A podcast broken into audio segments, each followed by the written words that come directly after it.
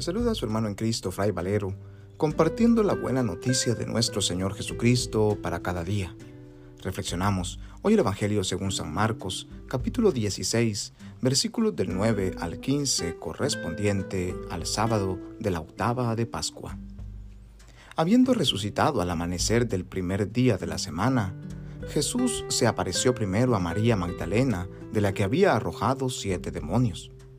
Ella fue a llevar la noticia a los discípulos, los cuales estaban llorando, agobiados por la tristeza. Pero cuando la oyeron decir que estaba vivo y que lo había visto, no le creyeron.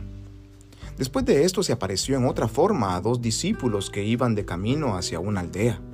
También ellos fueron a anunciarlo a los demás, pero tampoco a ellos les creyeron.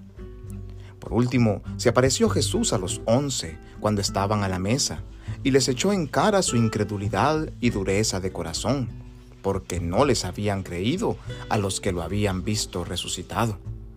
Jesús les dijo entonces, vayan por todo el mundo y prediquen el Evangelio a toda criatura.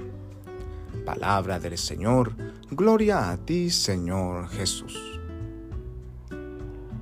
De la misma manera que a María Magdalena, que a los discípulos de Emaús, que a las mujeres y a los apóstoles, muchos no les creen cuando les hablamos de Jesús, que ha vencido a la muerte y que está vivo para no morir jamás.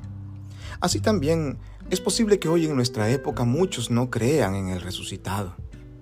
Para muchos Jesús fue un personaje de la historia que hace dos mil años murió en una cruz y ahí se acabó todo lo que él había dicho, todo lo que él había predicado, todo lo que él había hecho.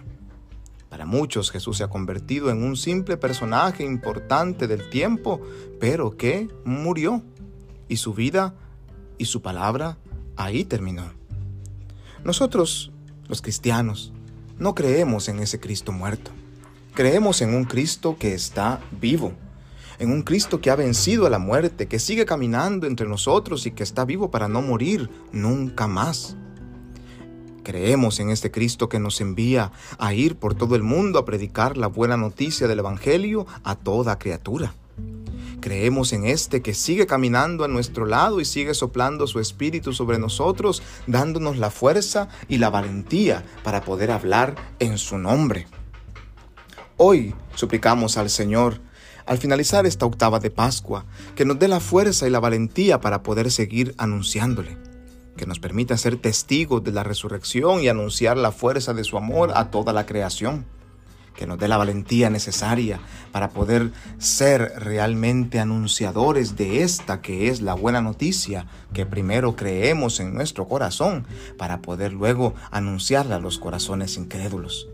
Pidámosle al Señor la fuerza de su Espíritu que nos guíe en este camino pascual para poder dar testimonio de lo que hemos visto y oído y sobre todo de lo que hemos experimentado en nuestro corazón.